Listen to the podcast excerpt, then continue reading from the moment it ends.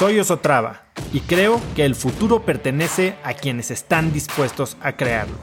Si estás aquí, estoy seguro de que tú eres uno de esos cracks. Una persona que toma acciones de impacto todos los días, que aprende y prueba cosas nuevas, que ataca sus miedos y sobre todo que vive la vida en sus propios términos.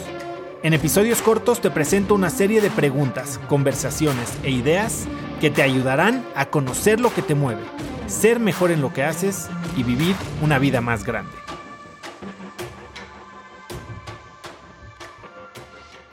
Hago el ejercicio de la estrella de la vida, que ya lo hemos hecho aquí, en el que pues veo cuáles son las áreas en las que más quiero crecer.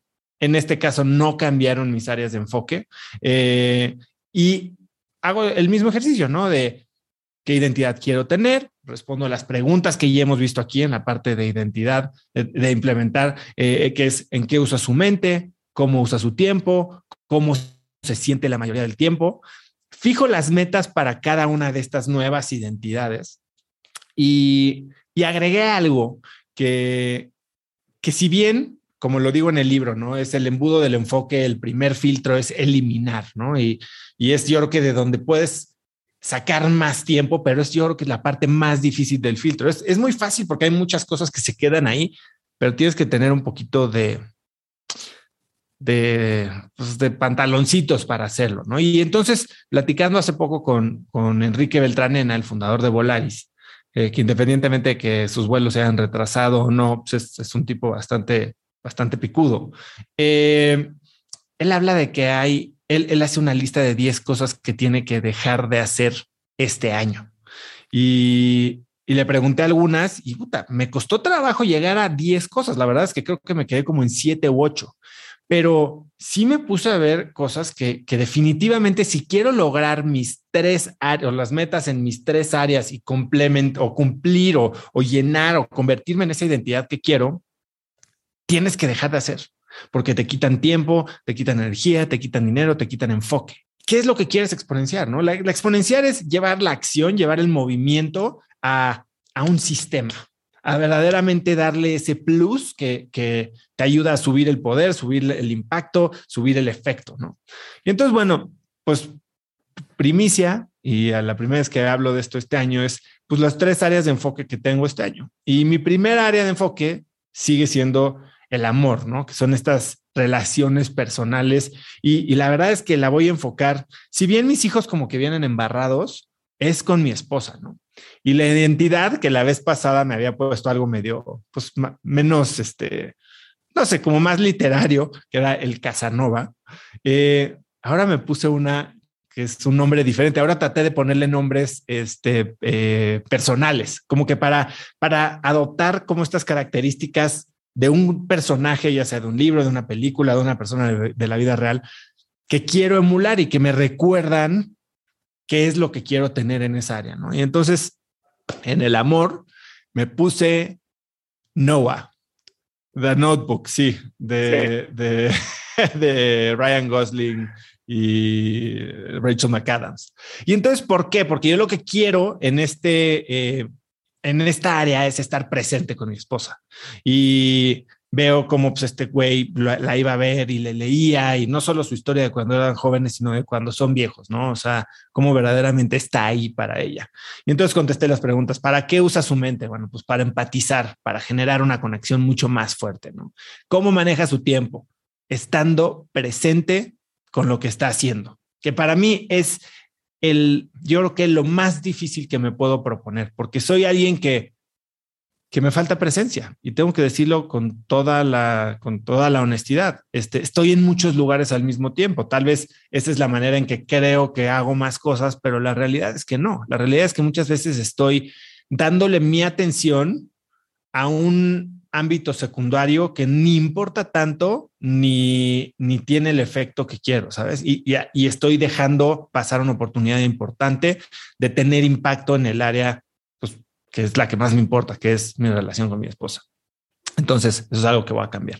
¿Cómo se siente la mayoría del tiempo? Bueno, pues enamorado, en admiración a su pareja. Eh, Carol Robin, que es esta maestra mía de Stanford eh, de Touchy Philly, si no han escuchado su episodio, escúchenlo, eh, da esta clase de relaciones interpersonales en Stanford, ¿no? Y lo primero que, o en una de las sesiones, hablamos de, hay un, eh, hay, hay un como centro de terapia de pareja o algo así en Estados Unidos, que no sé cómo, se, cómo describirlo, pero se llama The Gottman Institute. Y tiene un video de los cuatro jinetes del apocalipsis en la, eh, en la relación de parejas. Y hubo uno que se me quedó muy cañón por el tipo de relación que yo tenía en el momento eh, con otra persona. Y es el desdén. Como de repente es ese sentimiento de rodarle los ojos a la gente, de, de no admirar, ¿sabes? No es desdén, es como, sí, sí es, lo ves con desdén, como que minimizas, como, sí, sí, yo creo que la palabra es desdén. Y entonces yo creo que Noah, en su, en, su identidad, eh, vive enamorado y vive en admiración por su pareja. Y creo que en el momento en que me, me, trato de recordar todos los momentos que tengo que ver, no, no tengo, sino que quiero y que puedo y que tengo todos los elementos para ver a mi pareja como, con admiración, mi manera de reaccionar va a ser diferente, mi manera de actuar alrededor de ella va a ser diferente. Entonces, bueno, esa es la primera. Segundo, profesional. Y en esta, eh, no, encontré un nombre per se de quien ponerle y mantuve mi misma identidad de, eh, de inversionista, ¿no? Y este año tengo varios planes de, de, inversión, entre ellos lanzar un fondo de inversión. Y entonces dije, bueno, ¿para qué usa su mente? Para detectar oportunidades y para pensar en potencial. Yo durante mis años oscuros siempre fui muy bueno en el decir por qué las cosas no funcionaban. Eso, esa idea, eh, sí, pero ve todas estas complicaciones, ve todos estos retos.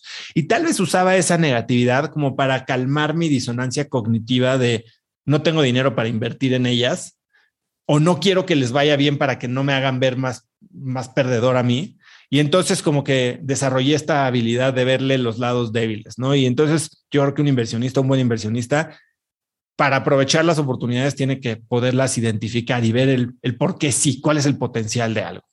Y eso en personas, en negocios, en inversiones y demás. ¿Cómo maneja su tiempo? es eficiente, no desperdicia su tiempo, ¿no? Porque tiene que ver muchas oportunidades, pero para eso tiene que hacerlo con, con atención.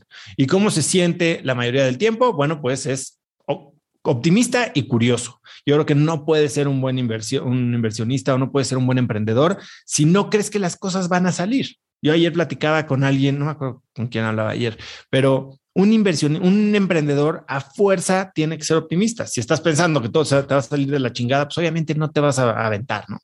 Y este, entonces, bueno, esa es mi segunda. Y mi tercera área de enfoque este año siguen siendo mis relaciones. Una es el amor, el resto son mis relaciones. Y y aquí sí regresé otra vez a mis momentos de, Stanford. Y hay un caso eh, de estos casos de estudio que se usan allá, que hablaban de una mujer que parece que fue un verdadero catalizador en los, los primeros años, en los ochentas, noventas, del desarrollo de Silicon Valley. Y esta era una mujer que se llamaba Heidi Roizen. Y esta era una mujer que tenía, ya sabes, en su teléfono a Steve Jobs, a Larry Page, a, Bill Gates, a todo mundo, a Larry Ellison. O sea, pero ella se, e, ella básicamente era una conectora. Ella eh, hacía unas fiestas en su casa en las que llegabas y estaba la gente pues más influyente, más poderosa, más y, ella te ayudaba a conectar. Y si, si estabas bien con Heidi, tenías las puertas, las llaves del mundo, ¿no? Entonces, ¿Para qué usa su mente esta persona? Bueno, para ayudar, para identificar necesidades, oportunidades en, conexiones y fomentar esas conexiones. ¿Cómo maneja su tiempo? Bueno, pues busca conectar, no solo exponiéndose a nuevas situaciones, sino conectar profundamente, a conocer a la gente. ¿Y cómo se siente la mayoría del tiempo? Yo creo que no puede ser un buen conector si estás de malas, si eres uno de estos personas que chupan energía. Entonces tienes que ser alguien con mucha energía, con muy buen ánimo y con muy buena disposición. Y entonces, bueno, pues esas son las tres áreas de enfoque. Mis metas, bueno, pues en el amor quiero tener un date al mes y tener una, una cita de, no una cita, pero tener una noche de conversación a la semana. No de ver la tele juntos, no de, de conversación. Y el primer paso que estoy tomando para eso, hablando de hábitos, que ahorita es lo que vamos a hablar en, términos de exponenciación, es decidí no meter mi celular a mi cuarto. y yo que estoy pegado, ya hasta tiene así como un, una red de piel que nos une eh, mi celular y yo, estoy dejándolo en la cocina durante la noche. Y entonces hay veces que volteo y empiezo, estoy en la cama buscándolo, pero eso me hace estar, pues al menos más disponible. No sé si todavía más conectado, pero mínimo ya no tengo este, esta salida o, este, o este, esta muleta que me alejaba, ¿no? Eh, profesional, eh, quiero hacer cinco, cinco, inversiones a nivel profesional. Eso implica que voy a tener que lanzar el fondo eh, o hacer mi, mi, trabajo de ángel inversionista de una forma mucho más estructurada. Y en mis relaciones, eh, quiero verdaderamente posicionarme como, como eso, ¿no? Como un gran conector. Eh, y mi plan es hacer 10 eventos de al menos 6 a 7 personas en mi casa. Eh, y para eso estoy diseñando todo un, una, em, una una estructura, una metodología, no es metodología, pero una estructura de evento con dinámicas, con eh, tipo de gente para tener estas, como les estoy llamando ahorita de, de nombre código, mesa de crack en mi casa.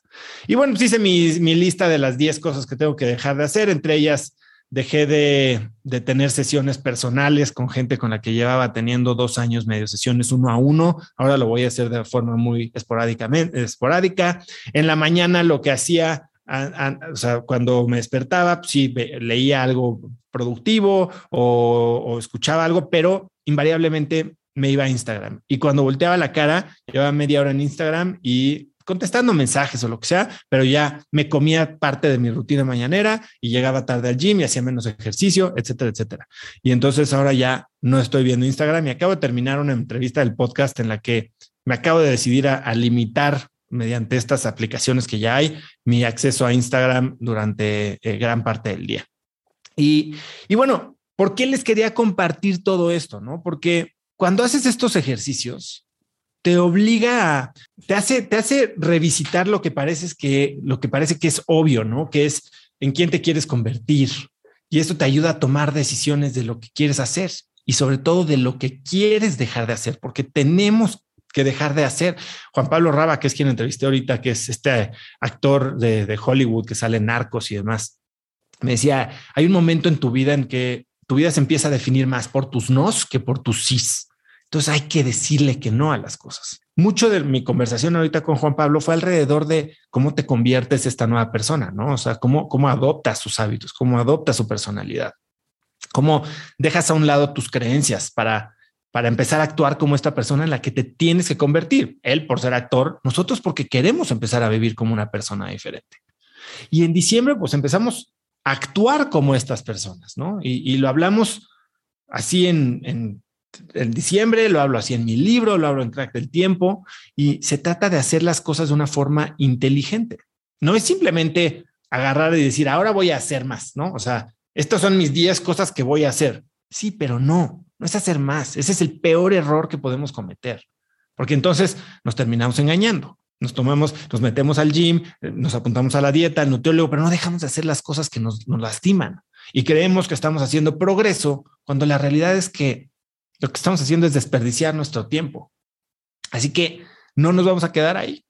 Hoy, lo que yo busco y para mí y para todos ustedes es, es que podamos vivir esta versión liberada, ¿no? De, de, de, quienes verdaderamente podemos ser, pero de una manera natural, en automático, no, no basado en la fuerza de voluntad y en el tengo que echar ganas y tengo que, que medio moldearme y doblarme para caber en esta en esta caja que o me quieren meter o yo mismo me quiero meter.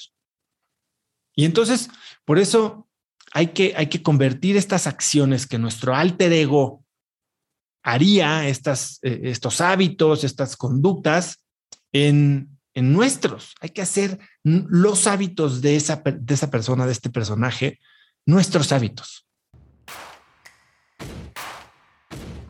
Conecta conmigo en Instagram como arroba osotrava y dime qué te pareció este episodio. Mi meta es inspirar a una nueva generación de hispanos a vivir vidas más grandes. Y si me quieres ayudar a lograrla, lo mejor que puedes hacer es seguirme en Spotify y dejar una reseña en Apple Podcasts para así subir en ese ranking. En tu reseña cuéntame de qué temas, categorías o personas te gustaría aprender y me aseguraré de leerlas para darte el contenido que quieres. Y no olvides unirte a mi comunidad de cracks en cracksnetwork.com. Es gratis y conectarás con más gente en el mismo camino de crecimiento que tú. Eso es todo por hoy. Yo soy Osotrava y espero que tengas un día de cracks.